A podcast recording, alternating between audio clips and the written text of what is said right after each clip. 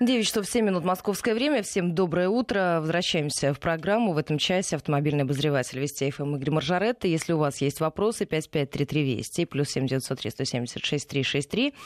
Присоединяйтесь, смс-портал, WhatsApp, Viber, все работает, уже пишут нам и из Москвы, из Ульяновской области, из Санкт-Петербурга. Слушатели задают свои вопросы, вы, кстати, тоже можете успеть их задать, Игорь обязательно ответит. А, давайте начнем с темы по поводу возможности получать регистрационные номера на автомобиле самостоятельно у изготовителей.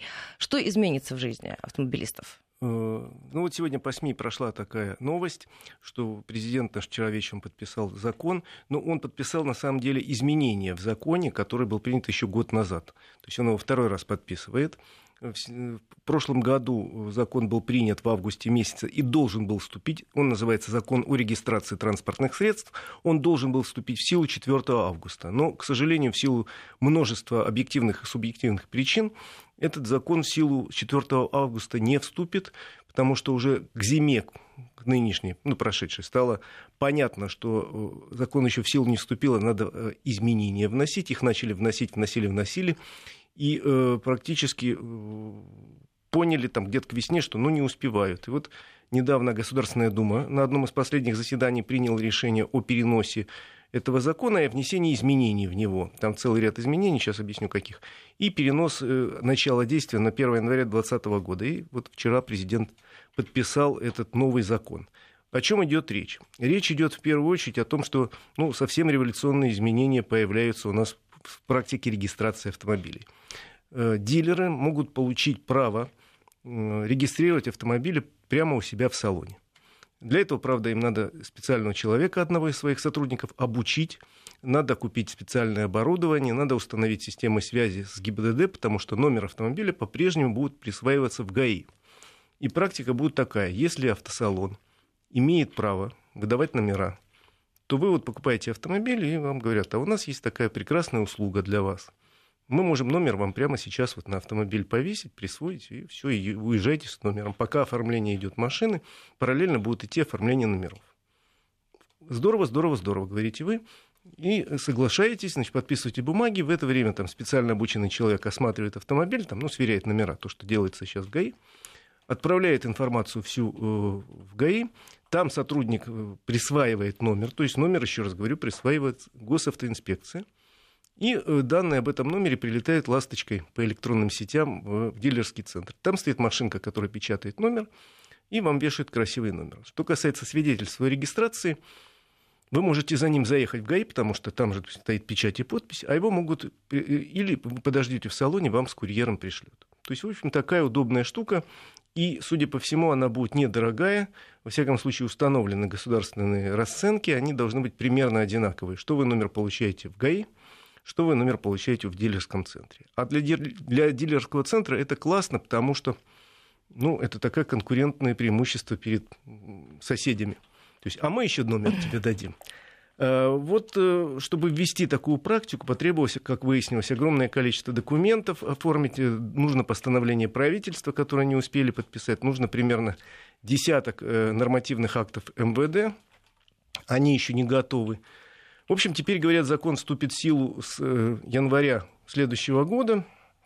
Ну, надеюсь, что больше отстрочек не будет, потому что хотелось бы, но действительно удобная услуга. Там есть еще множество более мелких изменений. Например, там появляется возможность более простых действий. Если у тебя там номер э, автомобиля проржавел, сейчас очень сложная процедура, там она упрощается сильно. Как восстановить проржавевший номер, не регистрационный, имеется в виду ВИН-номер, который на раме или на кузове автомобиля.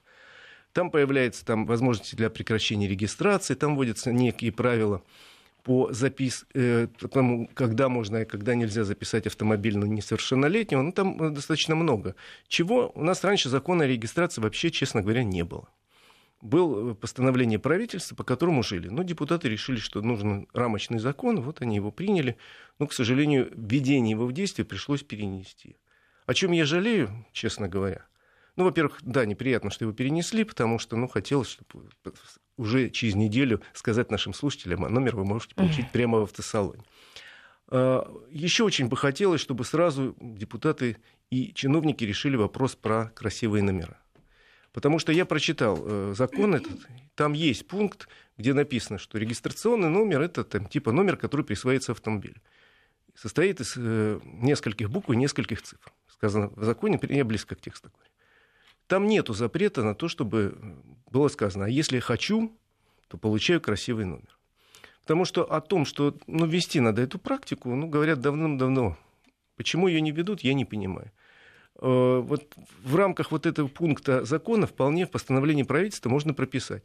А по желанию там, человека, владельца автомобиля, можем выдать ему любой номер, но это будет стоить чуть дороже и ввести какие-то расценки. Эта система упрощается максимально. Да, но, к сожалению, еще раз говорю, хотя закон, я прочитал внимательно его, не запрещает такой пункт, э, такое действие, но в постановлении правительства, в проекте, который есть сейчас и можете почитать, там ничего подобного нету.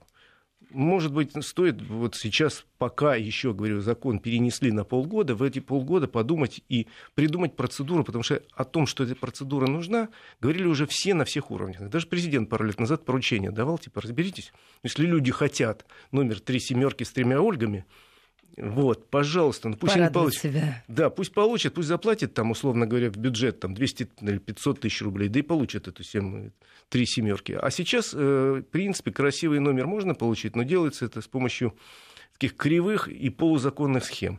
Когда продается э, номер вместе с каким-нибудь древним автомобилем стоимостью 100 рублей там, а, Стоит это миллион, потому что номер очень красивый. Есть желающие? Ну, надо предложение.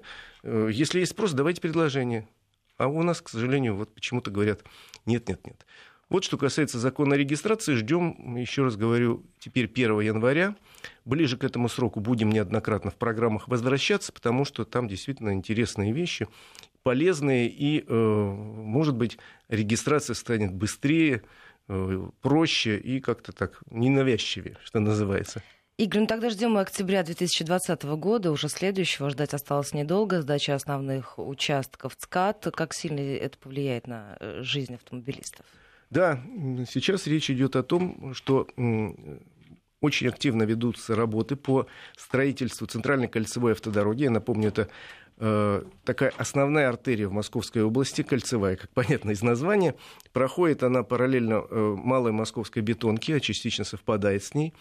И это очень важная дорога, э, о необходимости говорили давным-давно. Она должна разгрузить, в принципе, Москву и ближнее Подмосковье от транзитных потоков. Задача какая? Вот едет там фура, условно говоря, из Санкт-Петербурга там, в Челябинск. Сейчас она проезжает, эта фура по МКАДу ночью, потому что днем фурам запрещено. Или едет по бетонке, которая узкая, а сейчас все находится в реконструкции. У нас есть две бетонки. И э, этого, конечно, очень плохо, потому что пробки там бывают чудовищные. Я уж не говорю о том, тебе давно не приходилось выезжать ночью на МКАД? Я вообще стараюсь ночью спать чаще. Правильно. Я работаю с утра. А я как-то тут ночью выехал на МКАД, а там такой поток фур идет. То есть, ну, понятно, у нас все дороги идут через Москву, и поэтому э, это необходимость такая, отвести транзитный поток вокруг Москвы, пустить. Э, дорогу строят уже несколько лет, сроки несколько раз переносили. Есть объективные, опять же, субъективные причины. Объективные причины действительно серьезные, потому что пришлось переносить огромное количество коммуникаций, менялся статус. Там дорога, например, проходит по Новой Москве, хотя э, проект, когда создавался, Новой Москвы не было, если на юге а была Московская область. Там изменилась вся система договоров. Э, пришлось э, столкнуться с тем, что когда составлялся проект, а он составлялся в начале 2000-х, тогда была зона отчуждения, и четко было сказано, здесь ничего не строить. А когда начали э, строить дорогу, выяснилось, что достаточно большое количество коттеджных поселков неизвестно, как возникло на пути у стройки. Хотя запрет был на строительство, и все в областной и местных администрациях об этом знали появились новые там путепроводы, газопроводы и так далее. В общем, проблем было много. Сейчас строительство вышло на очень высокие темпы. И вчера вот губернатор Подмосковья Андрей Воробьев сказал, что сдача большого количества участков планируется на начало осени 2020 года когда сдадут практически всю западную... Это основные участки, которые будут сданы? В следующем году будет сдан западный участок и, скажем так, южный. А э, еще два участка будут сданы, э, соответственно, в 2021 году, но к 2022 году вся дорога дол- должна заработать полностью. Э, для, протяженность ее, ее, по-моему, 340 километров. И она строится сразу первой категории, так что скорость движения запланирована примерно 120 километров в час. Что интересно, это будет первая в России дорога, на которой она будет платная, почти вся, кроме западного участка.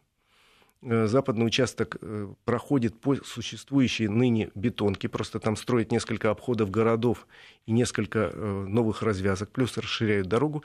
Там нельзя было построить новую дорогу, в остальном, в остальном это новая дорога. Потому что, ну, ты представляешь местность в районе Звенигорода? Вот где там место для новой дороги найти? Там просто у нас основная жизнь дачная бьет. Там просто очень сложно, и поэтому решили там построить просто новую дорогу вместо старой, но сделать ее, поскольку нет альтернативы, бесплатной. Вся остальная дорога будет платной, но она будет впервые в России построена без э, шлагбаумов, без пункта взимания платы в привычном сегодня виде. Потому что все ездили по платным дорогам, знают, ну, как бы подъезжаешь, заплатил, поехал дальше. Тут этого не будет, здесь будет система «свободный поток», то есть стоять будут камеры – который считывает номер или наличие транспондера. Ну, транспондер, транспондер это такой приборчик, который позволяет платить дистанционно со счета. И, соответственно, снимает небольшую или большую сумму, уж не знаю, сколько это будет стоить проезд, снимать будет сумму за проезд. Шлагбаумов не будет. Ну, поскольку наверняка появятся желающие проехать бесплатно, то к этому... Ну, есть такие, конечно. Есть то сейчас в Государственной Думе лежит законопроект, который вводит штрафные санкции за попытку проехать бесплатно. Э, то, что сейчас в проекте написано, 2,5 тысячи э, первый раз и повторно 10 тысяч. Ну, в общем, такая система вот э, без пункта взимания платы уже в нескольких странах применяется. Я видел такое в Португалии.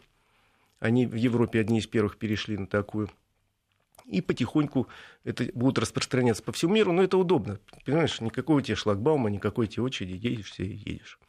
Э, главное, чтобы заранее предупредили, написали там дорога платная, дорога ну, чтобы все были предупреждены. Ну, конечно.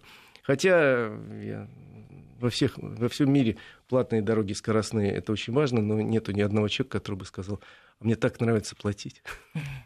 Но ну, ехать быстро, мне кажется, нравится всем. Ехать быстро нравится всем, а тем более надо понимать, что платные скоростные дороги – это дорога для транзита, что называется. Это не дорога для тех, кто ездит каждый день на работу и с работы. Для них есть обычная дорога, и, наверное, те, кто ездит из Зеленограда в Москву на работу, ездят все-таки по Ленинградке, потому что по э, скоростной дороге классно ехать, но очень дорого. Это дорога для тех, кто опаздывает в аэропорт. Вот я именно для этих целей периодически пользовался. Ну и для тех, кто едет из Москвы в Питер. А вопросы есть от наших Давай. слушателей. 553320 плюс 7 903 176 363 средства связи. Присоединяйтесь, друзья. Ваши вопросы, ваши комментарии. Спрашивают вас о законе о тонировке. Когда игры примут? Обсуждается ли или пока здесь ничего не пока, меняется? Пока э, значит, обсуждался некоторое время назад изменение. Наказание планировалось усилить, но так и не пришли к общему мнению. И на самом деле вопрос сняли на неопределенное время. Никаких изменений по тонировке сейчас не будет в ближайшее время, еще раз говорю, э, из планов э, Госдумы вообще сняли э, вопрос о усилении наказаний. То есть наказание, в принципе, такое же, как сейчас существует.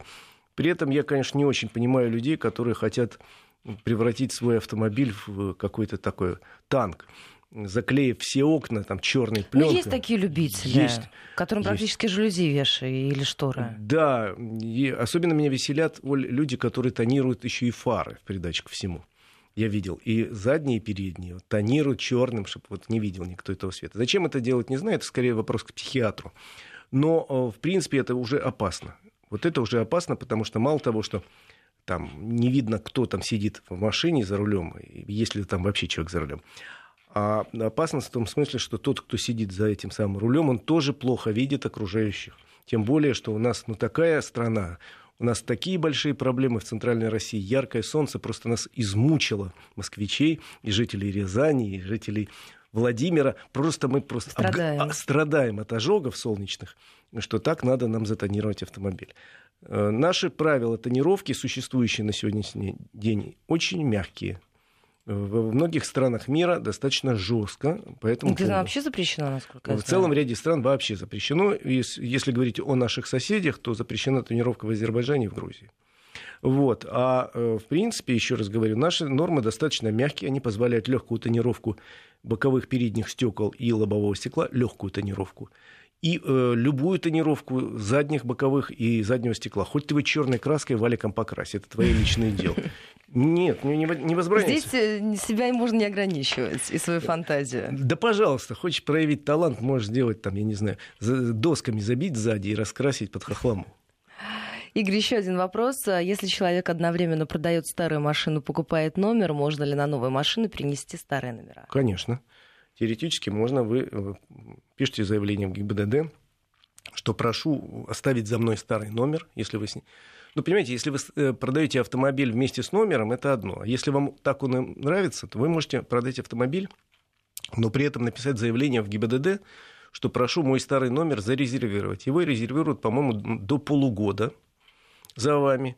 И, соответственно, вы должны в течение этого полугода купить другой автомобиль, приехать в ГАИ и сказать, вот у меня вот заявление подписанное, верните мой старый замечательный красивый номер. И вам его обязаны вернуть. Ну, срок, по-моему, полгода, если мне память не изменяет. Э, так что такая практика и есть. Если у вас э, с этим номером связаны какие-то милые воспоминания, можете его и сохранить. Более того, поскольку сейчас производство номеров передано, во всяком случае, в крупных городах частным компаниям, ну, специализированным, которые имеют на ту лицензию, если дорогой вашему сердцу номер, э, например, потерся или помят, или там поцарапан, вы можете просто с документами на автомобиль, то есть доказав, что это ваш номер, прийти, заказать новый, и он обойдется вам примерно 2000 рублей. Будет тот же самый любимый дорогой номер, но уже сделанный э, с нуля, красивый такой, весь блестящий. Ну вот э, любители тренировки теперь нам перечисляют список стран, где она вообще э, везде разрешена, и можно, так сказать, сделать ее по максимуму. Э, я так понимаю, Эфиопия, Эритрия, Судан. Таиланд привозит примерно. Ну, знаете, Таиланд э, для меня лично не пример. Дело в том, что давайте все-таки ориентироваться на, э, на, реалии. на то, что мы европейская страна, и э, живем в неком климате европейском. Да, извините, условно говоря, там в Греции очень жарко летом но все равно у них глухая тонировка не разрешена. Э, понимаете, может быть, в Эритрии там и разрешено что-то. Но я же не буду говорить, что вот давайте сделаем, как в Эритрии. Не хочу. Не вижу необходимости в глухой тонировке. Я просто вот реально ее не вижу. Э, объясните мне, зачем? Мне пока никто толком не объяснил. Тем более, что, еще раз говорю, ну, может быть, человек из Краснодара или из Сочи там будут мотивировать тем, что у них там 256 солнечных дней в году. Но в остальной части России, в общем, солнечных дней, к сожалению, не так мало, не так много. Я что-то разошелся. Не так много, и вполне э, вот нынешние правила меня устраивают. Есть э, вообще многие компании, автомобили продают с легкой заводской тонировкой, и этого вполне достаточно для жизни. Лично я никогда больше даже не думал себе сделать. Еще несколько вопросов. 553320 плюс 7 903 176 363. Спрашивают Игорь из Санкт-Петербурга. Сгнил номер кузова, машину не переоформить. Когда эту норму будут отменять? Э, норму вот в новом законе о регистрации, о котором я вот 10 минут назад говорил, как раз более мягкое требование по поводу сгнившего номера. Сейчас достаточно сложная процедура восстановления номера, там, через экспертизу, через, э, может быть, даже не через одну, и в каких-то случаях вообще невозможно этот номер восстановить. Если вы почитаете новый закон, вот вчера его президент подписал, поймете, что эта процедура будет значительно упрощена с момента вступления в силу закона. Это с 1 января будущего года когда можно будет восстановить номер э, самостоятельно в специализированной фирме, ну, за деньги за какие-то, но вам набьют его по решению, по разрешению ГИБДД. Некоторые слушатели пишут, что в ДГИ некоторые чуть ли не рубероидом начнут тренироваться. Обычной пленки им уже не хватает. А, так, э, пишут нам, что кто-то не видит необходимости в тренировке, кто-то наоборот не видит необходимости в ее запрете. А, из Пензенской области беспокоится, что делать, если из автомобиля льется очень громкая музыка, которая оглушает все окружающее пространство. С этим как будем бороться? Есть ли новости а, в вопросах техосмотра? Максим из Москвы спрашивает. А, так, и из Читинской области ожидается ли ужесточение законодательства в отношении праворуких автомобилей? Ну, давайте начнем с праворуких автомобилей. Да, ожидается. у нас вступает в силу с этого месяца новый регламент колесных транспортных средств таможенного уже Союза, который предполагает, что для автомобилей, которые не получали одобрение типа транспортного средства, то есть машины, которые официально в России не продавались, если вы возите из-за рубежа, то вы должны пройти соответственную проверку на безопасность, которую проводят специализированные лаборатории, и выдадут вам э, сертификат безопасности. Как-то он называется красиво, четырьмя буквами, не помню как, неважно это. Э, процедура достаточно сложная и непонятная. Дело в том, что лабораторий таких э, примерно, чтобы понять, там штук 15 на всю Россию, и те даже не имеют документа, потому что Росреестр сказал, что список лабораторий и требования к ним пропишут только к 1 января. Еще раз говорю, требования с июля. Там как, такая тоже мутная, неприятная история. Во всяком случае, одно могу сказать точно. Это ни в коем случае не коснется тех автомобилей, которые уже ездят по России, которые уже получили в России номера и зарегистрированы у нас где-то в регионах. Соответственно, это касается вновь ввезенных автомобилей. Вопрос, как будет проходить вот эта процедура выдачи этого сертификата, до сих пор не решен. Думаю, что в ближайшее время что-то произойдет. Но, с одной стороны, логично, машина никогда в Россию официально не ввозилась, э, испытаний на безопасность не проходила, тем более, что у нее руль расположен не там, где у всех. Как она э, поведет себя в случае аварии, неизвестно формально. Э, но, с другой стороны, понятно, что это вопрос социальный, поэтому вот с июля должны были ввести эту практику. Я так понимаю, что ее пока не вводят, поскольку шума по этому поводу нет. Спрашивают вас по поводу закона о такси что-нибудь слышно из Тюменской области. Но о такси мы с вами, Игорь Синя, обязательно еще поговорим. Конечно же, о такси поговорим, потому что есть очень любопытное исследование, на которое сегодня с утра наткнулся, о том, что в некотором случае, во многих случаях выгоднее пользоваться такси, чем э, личным автомобилем. Во всяком случае, исследования об этом говорят. Ну что, сразу после новостей середины часа к обсуждению этой темы обязательно вернемся. Пока можете прислать свои вопросы. 553320 плюс 7903 176 363. Средства связи, наши эфирные координаты. Игорь Маржаретта, автомобильный эксперт Вести ФМ на все ваши вопросы, друзья, обязательно ответят. Видео бессмысленно присылать, как и фотографии. У нас э, по-другому немножко работает э, наш портал, так что мы, к сожалению, все это принимать технически не можем. Прервемся и через несколько минут продолжим.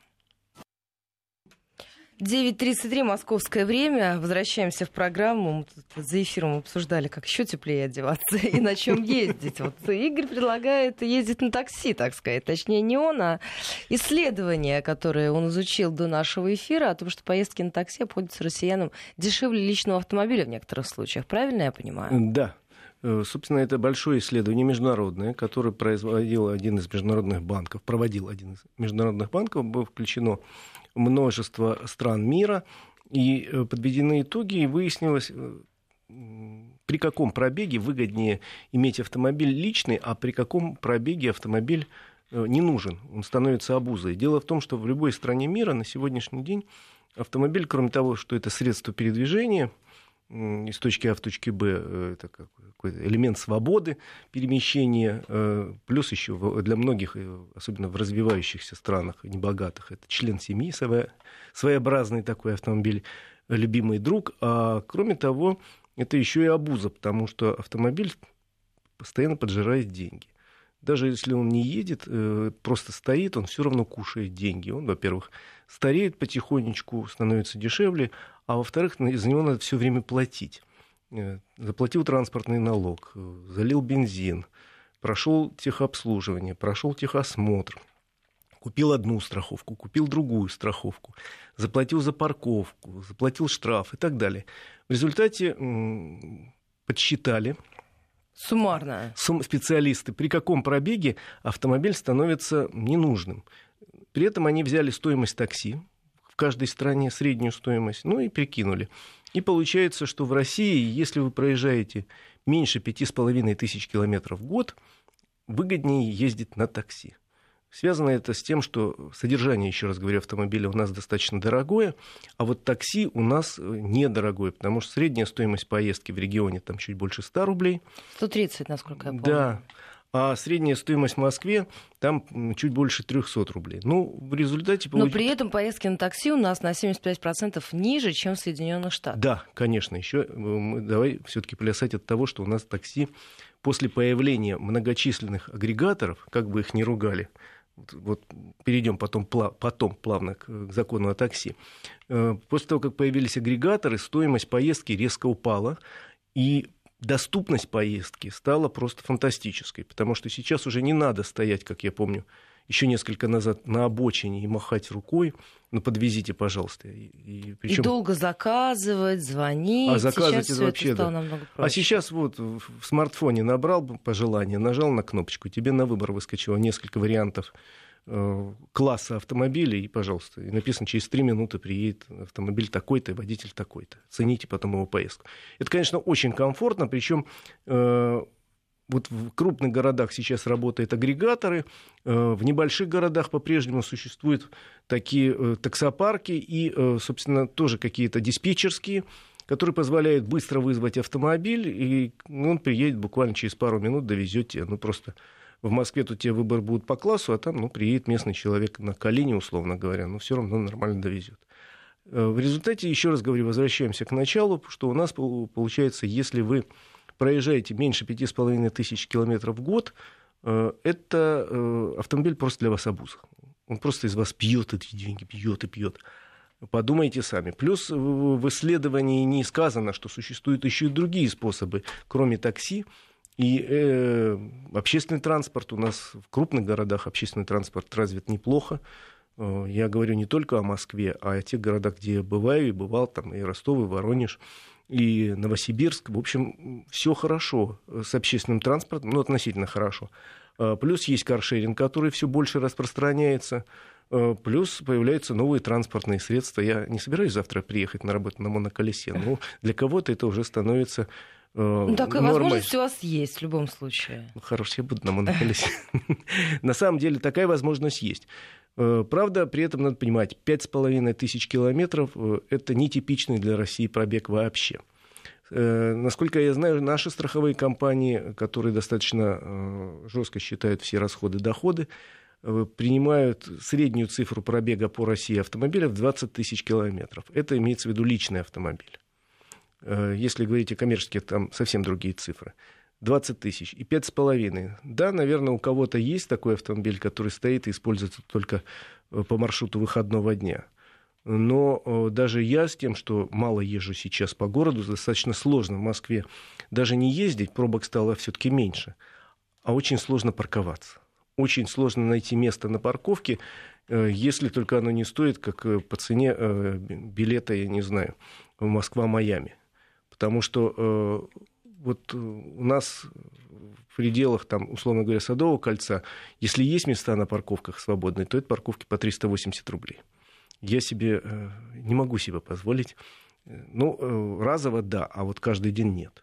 Поэтому и пользуюсь автомобилем несколько раз в неделю. Основная поездка это выходные дача, а так по работе или по личным делам несколько раз в неделю, в основном по вечерам. Думаю, что для москвича у меня типичный э, способ пользования автомобилем, но пока я не готов отказаться. Кстати, э, в свое время, когда меня спрашивали несколько раз, когда россияне окончательно откажутся от личного автомобиля, я всегда говорю, пока я такого не вижу в обозримом будущем, потому что житель э, крупного французского города уже сегодня готов отказаться от автомобиля, а житель любого крупного российского города нет – потому что у нас есть дача. Это ключевой момент. Это ключевой момент. Дача есть примерно у 45% российских семей. И, э, между прочим, это такой основной маршрут путешествия. Это дача, это, видимо, э, любовь к земле, любовь к частной вот такой собственности. Даже если у тебя не растет там картошка, но там, я не знаю, анютины глазки-то все равно сажает. Или какие-нибудь гиацинты. Вот какое красивое слово вспомнил. Вот, так что, в принципе, э, да, цифра такая есть. Исследование любопытное, не полное с моей точки зрения, но оно говорит о неких тенденциях что да, э, в ближайшие годы, видимо, будут какие-то перемены еще достаточно серьезные с точки зрения экономики, с точки зрения организации движения, и, ну и с точки зрения э, психологии тоже. Игорь, давайте тогда несколько вопросов от слушателей, да. а потом у нас с вами еще одна тема. Вы меня, честно говоря, удивили до эфира, когда ее озвучили. Из Новосибирска спрашивают, как купить двигатель с разбитого авто и официально поставить на другое авто. Валерий интересуется, насколько это вообще реальная история. Двигатель на сегодняшний день у нас, э, хотя и номер на нем есть, номерным э, агрегатом не числится. То есть, если вы заметили в свидетельстве регистрации, номер двигателя пропал.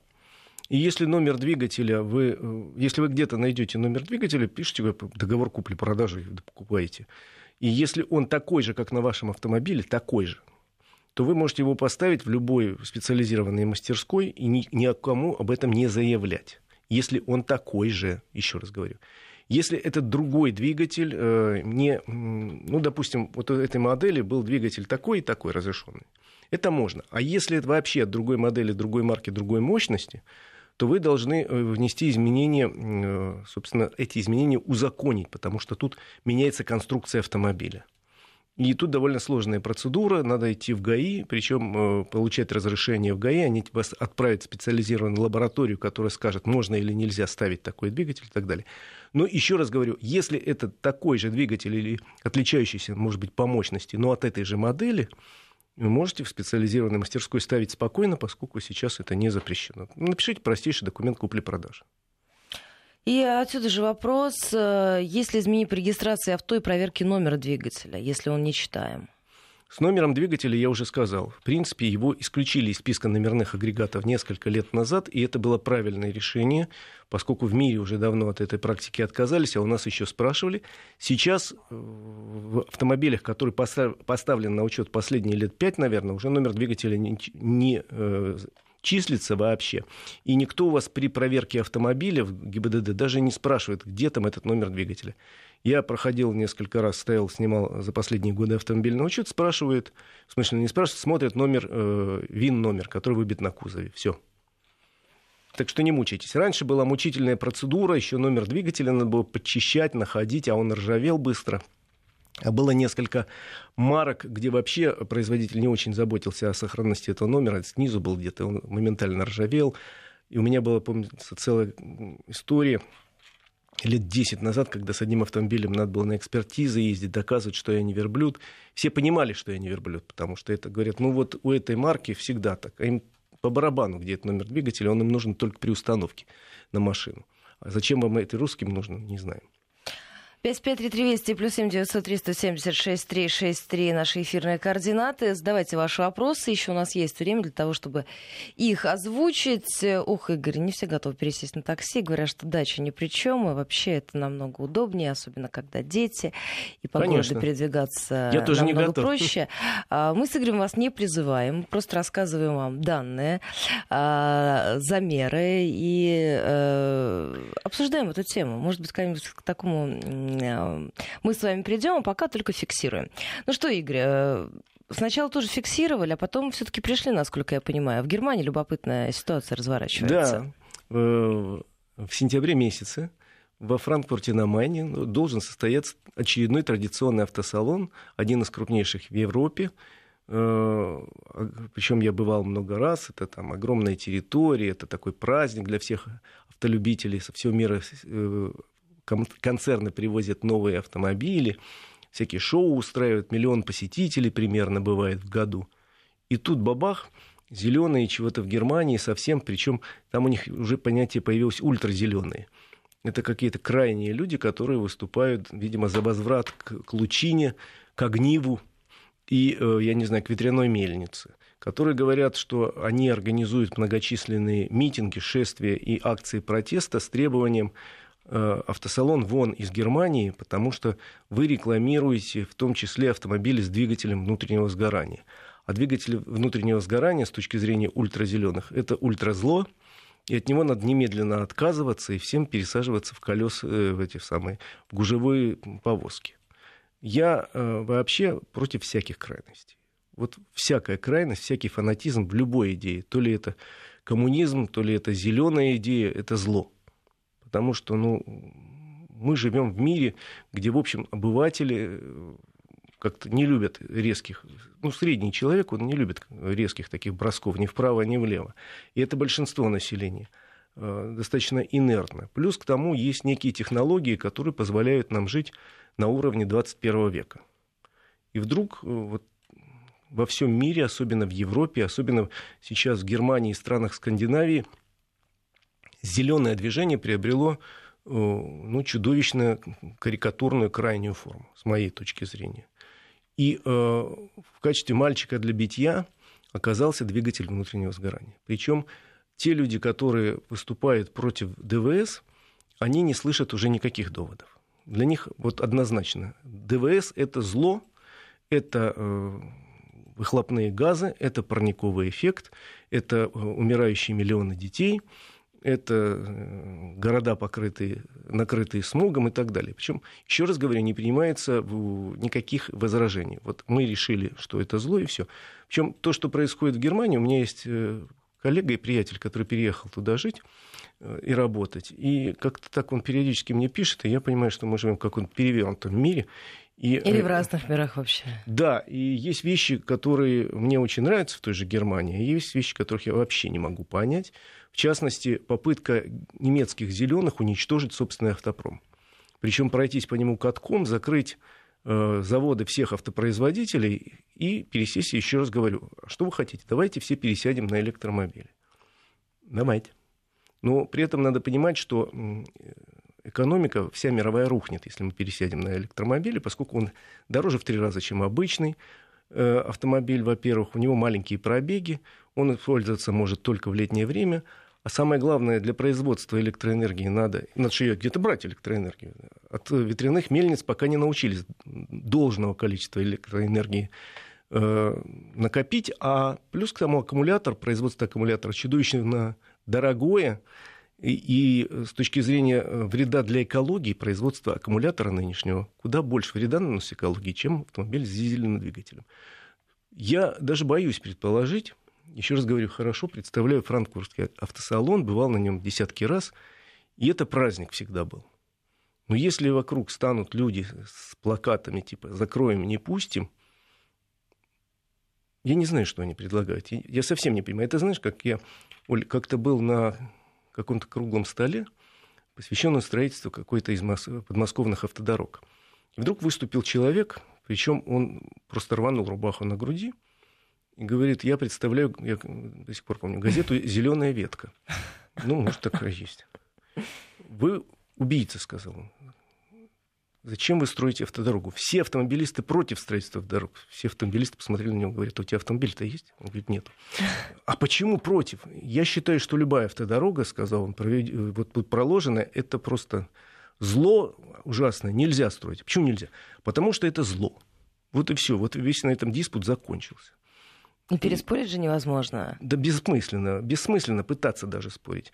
Поэтому я, с одной стороны, конечно, за э, то, чтобы наша окружающая среда была защищена, за то, чтобы выбросы были меньше и меньше. И надо сказать, что современные технологии позволяют уменьшить количество выбросов, причем за последние несколько лет количество выбросов и у дизельного двигателя, и у бензинового любого уменьшено было в несколько раз. И на сегодняшний день автомобили не представляют главной опасности Э, для э, загрязнения окружающей среды. Они, конечно, приносят определенный вклад, но вклад этот сокращается. А вот экстремистские требования «давайте запретим ДВС», а что вместо? Я был тут, опять же, вспоминаю, не так давно, в рамках Питерского экономического форума был круглый стол по э, развитию транспорта на газомоторном топливе. И выступил представитель Министерства транспорта Федеративной Республики Германии и сказал, что мы, с одной стороны, приветствуем города, которые покупают электробусы. С другой стороны, мы вот для себя посчитали и выяснили, что автобус на газомоторном топливе обходится гораздо дешевле, и он в эксплуатации дешевле и проще, и более выгодно. И мы э, городским властям активно теперь предлагаем, а подумайте, может быть, э, не надо сразу бежать и покупать электробус, а может быть, купить автобус на газомоторном топливе, я говорю про ФРГ. Э, потому что вот этот, этот столько стоит, значит, вот это столько обслуживания. И, говорит, многие города прислушиваются, потому что все вдруг решили в какой-то момент, что электромобиль это вот уже решен, решено все окончательно. Ну, выяснилось, что пытались перепрыгнуть через шесть ступенек сразу, похоже, не получилось. У нас очень много вопросов. Давай, Остается давай. у нас буквально 4 минуты. Из Нижегородской области спрашивают, э, Как вы считаете, насколько сейчас в стране развит автотуризм? Можно ли сделать такие выводы? Можно сделать выводы. Он развивается каждый год все больше и больше. Эм, обратите внимание, если вы сейчас выйдете на любую трассу, э, ведущую на юг, на север, вы увидите большое количество автомобилей, которые с людьми едут именно путешествовать, отдыхать, познавать, изучать страну. Появляется неплохая инфраструктура по основным трассам, да. Э, многие города находят интересные э, какие-то моменты и пытаются перестроиться под, учет, э, под требования туристов, и получается. У многих вспомнить тот же самый Мышкин или Плес, или еще довольно большое количество городов в России. К сожалению, мало... Торжок тот же самый. Торжок, да, множество городов. Я очень люблю путешествовать по России, рассказывал и буду рассказывать много еще. А, пока еще э, вот суперсовременных таких мест, где можно остановиться с точки зрения там, пяти звезд мало, но может они и не нужны, потому что основной автотурист вполне э, удовлетворится, если это будет неплохая гостиница, чистенькая, там уровня 2-3 звезды, но зато по цене доступная. Если это будет кафе, где не будут три мишленовские звезды, но зато будет вкусно, сытно и, опять же, доступно. Э, направлений открываем каждый год все больше и больше. Маловато пока, например, э, кемпингов таких современных, потому что формально у, них, у нас их 400 по стране, а реально соответствуют требованиям, я видел такую цифру, 30. Э, для сравнения, в Европе 40 тысяч кемпингов. Это для тех, которые путешествуют с автодомом. Но развивается туризм очень активно. А, к вопросу такси возвращаются многие слушатели. Многие, конечно, ждут каких-то серьезных изменений в законодательстве и подключения к агрегаторам автомобилей без лицензии очень многих, многих волнует и указывает на эти проблемы, что безопасность превыше всего. Осенью Госдума собирается принять новый вариант закона о такси. Прошлый вариант очень долго обсуждали, приняли, а тут случилось так, что его вот приняли, а завтра появились агрегаторы на следующий день. И все, э, закон стал, в общем, во многом э, отсталым очень.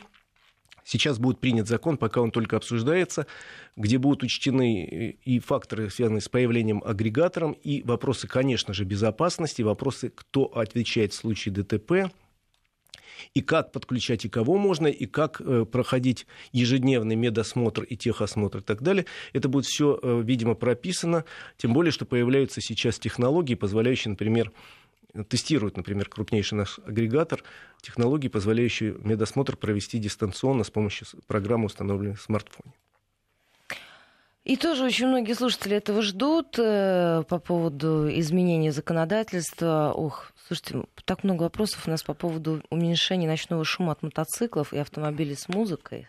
Слушайте, это вообще интересная тема, можно отдельно поговорить. У меня следующая программа у вас будет в пятницу, можно просто специально поговорить по этому поводу. Я а готов... я не забуду, Игорь, обязательно А я тоже не забуду, Оль. Вот. Э, очень много сообщений на эту тему. Здесь это... как-то это будет регулироваться, потому что многие страдают, особенно те, у кого окна выходят на большие трассы. Ну, ты знаешь, я сегодня ложил, вчера э, ложился спать, и мимо меня там через дом, у меня большая трасса, пронеслись очередные мотогонщики. Было где-то полдвенадцатого, дикий рев, думаю, боже, заведу рогатку. Ну что, друзья, сегодняшнюю программу мы тогда заканчиваем. Благодарим Игоря за то, что он ответил на все не мои на все вопросы, настарался. мои, мои, мои все вопросы. И на многие ваши в пятницу мы тогда разговор с Игорем продолжим, а вы пока не забывайте, что можете нам еще раз э, те темы, которые мы не успели сегодня обсудить, в пятницу прислать. И обязательно отвечая нашим слушателям, которые были очень обеспокоены шумовым вопросом, ночным шумом от мотоциклистов и автомобилистов с музыкой, мы обязательно к этой теме вернемся и обстоятельно ее обсудим. Спасибо большое. Всем хорошей дороги.